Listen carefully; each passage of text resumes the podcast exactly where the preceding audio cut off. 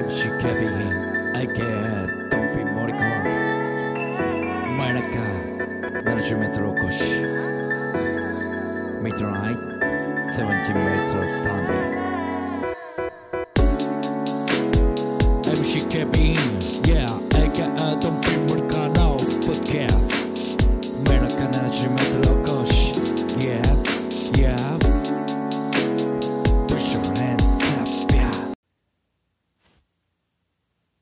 CKB インドンピン森川の真夜中 70m お越しでございます、えー今日もですね、えー Spotify マイプレイリストからですねシャッフル再生して、えーまあ、その曲について喋、えー喋らせていただきます。それではシャッフル再生スタート。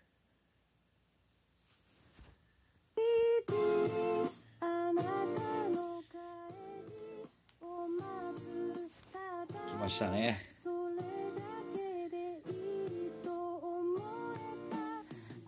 ちょっと長いですけど青に聴いていただきたいと思います。えたこの街の名は東京えー聞いていただいているのはきのこ帝国東京でございます。えー、きのこ帝国なんですけどあのあの今ちょっと止まっちゃいましたけどね、えー、きのこ帝国なんですけどあの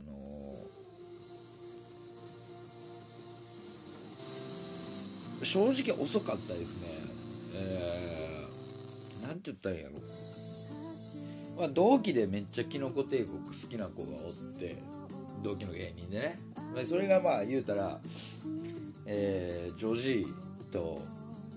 一緒に住んでた子なんですけど、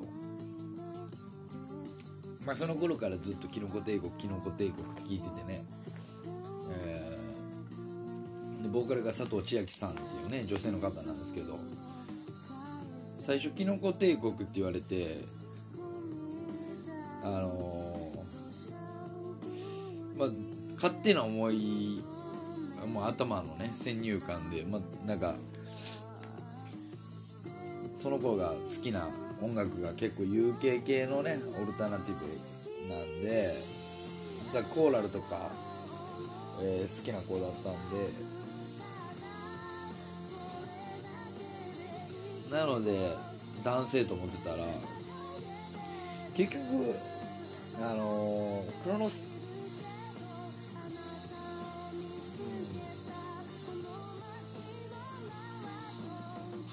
クロノスタシスで初めてちゃんと聞くんですけどで、まあ、いろんな曲がね、えーあるんですけども、まあ、この曲はやっぱりこの何ですかね僕の中での「東京」という題名の曲でもですねやっぱりあのまたちょっと異質な感覚で聴いてますねやっぱり、うん、東京という題名がつく曲の中でも。なんか一番自分に近い東京感がこのきのこ帝国の東京かなとは思うんですよね。でまあなんていうんですかね。まきのこ帝国の曲の中ではまあそのこの「東京」っていう曲がまあそこめっちゃ好きではないんですけどでもなんかこうこの歌詞の中の出てくる登場人物としては自分の中の東京感がすごい合ってるなっていうのありますね。うん。まあそのあんまり東京東京感はしてないんですけど。ええ。でもなんかこういう気持ちはねちょうどありますねやっぱり。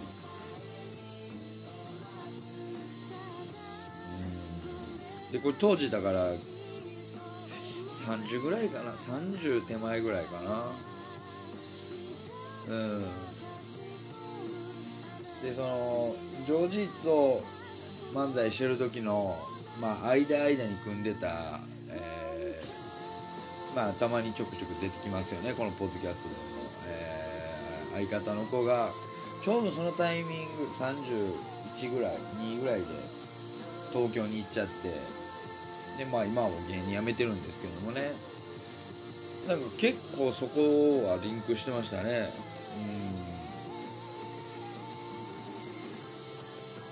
うん。やっぱり今でも思いますよね。その子とちょっと漫才をしたいなっていう。気持ちは。うん。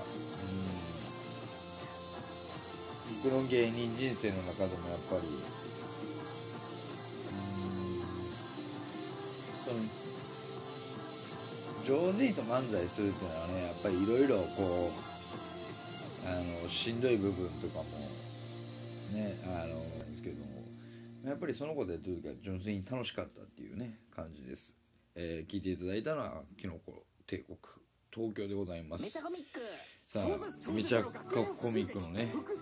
えー広告が入ってきますけども、えーまあそれもあの込み込みでね、えー聞いていただきたいなと思うんですけど。なんでこれシャッフル再生する時絶対広告入るんかな？ね2曲ぐらい続けていってもいいと思うんですけどもね。本当に。うん。いやーでもいきなりキノコ帝国東京か。こうやってねなんかねやっぱりこのパッと予想外のところ来ましたね。なんか今まで結構パッて来てもなんかこうスッて言える感じだったんですけど、まあ、今の東京なんかこうねもうちょっとなんかいろいろあったんですけどいやこんな続くシャッフルやのにシャッフルなんですけどねちょっと待ってくださいね。俺シャッフルできてないんでシャッフル再生しますね。はいすいません。今のもキノコ帝国なんですけども。さあえー、来ました。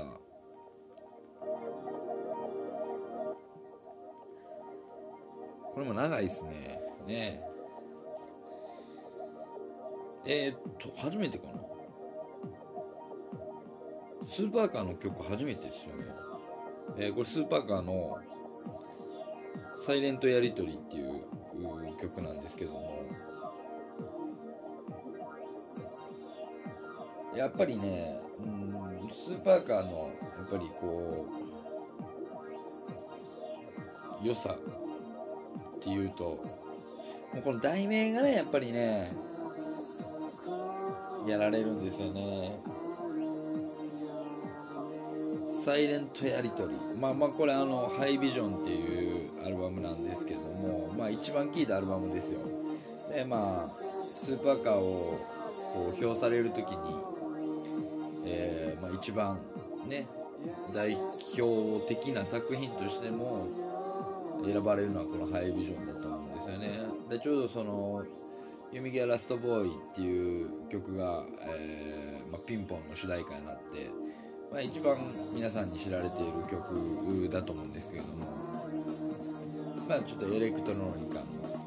感じが入ってバンドとしてね、えー転換期を迎えるんですけどもね。まあでもこれがやっぱり何ていうんですかねスーパーカーっていうバンドのこうもう終わりに差し掛かってるんですよね。このここでもうかなりの圧力が生まれてるんですけどもその終わりに向かってる感じがねやっぱりねファンとしては、うん、その終わりに向かってるっていうのがねやっぱり終わってからじゃないと気づかないんですよね。うん。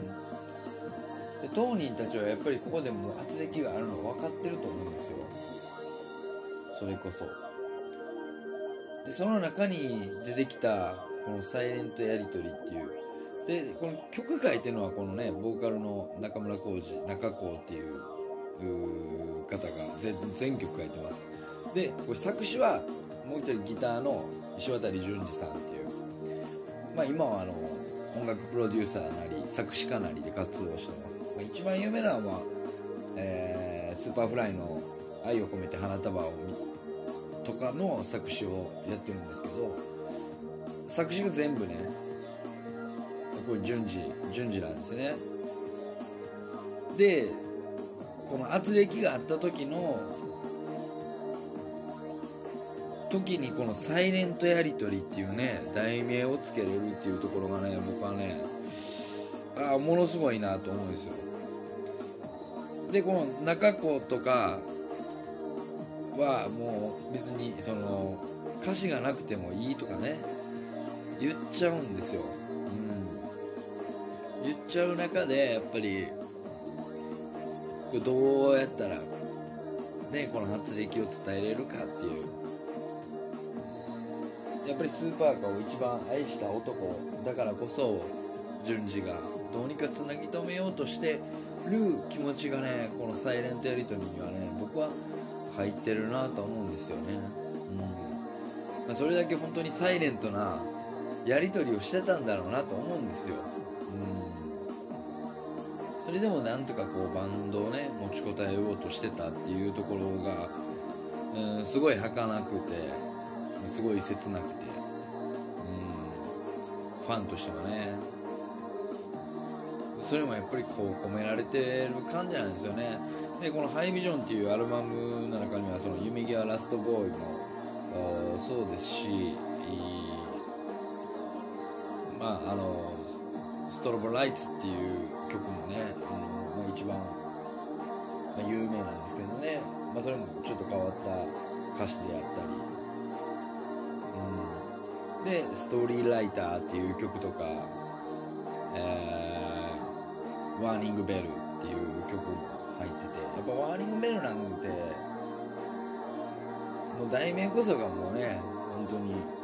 もうワーニングなベルを鳴らしたかったんだろうなと思いますしこのサイレントやり取りもうん。僕は順次なりのこう破滅に向かっている本当にこう心の叫びだったんじゃないかなと思って、えー聞いています、えーお送りしたのはスーパーカーのサイレントやり取りでした。あとまあ、えー今日紹介させていただいたのは、えー、キノコ帝国の東京。でまあちょっとあのねちょっとシャッフル再生になってなかったんで、シャッフル再生になってなかったっていうかいやわかんないんですけどね。途中でこう止まったから切れたのか。なんか続きやったんでね。あのちょっとチャロってかかったのは。まあだからちょっとシャッフルし直して、えーかかった曲がですねスーパーカーのサイレントやり取りでした。まあなかなかやっぱりちょっとコアな部分も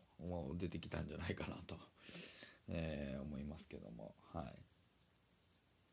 まあこんな感じで今日はですね、えーいつも通り Spotify マイプレイスリストからシャッフル再生してかかった曲について、えーおしゃべりさせていただきました、えーお相手は私 MC 警備員 AK ドンピン森川でした。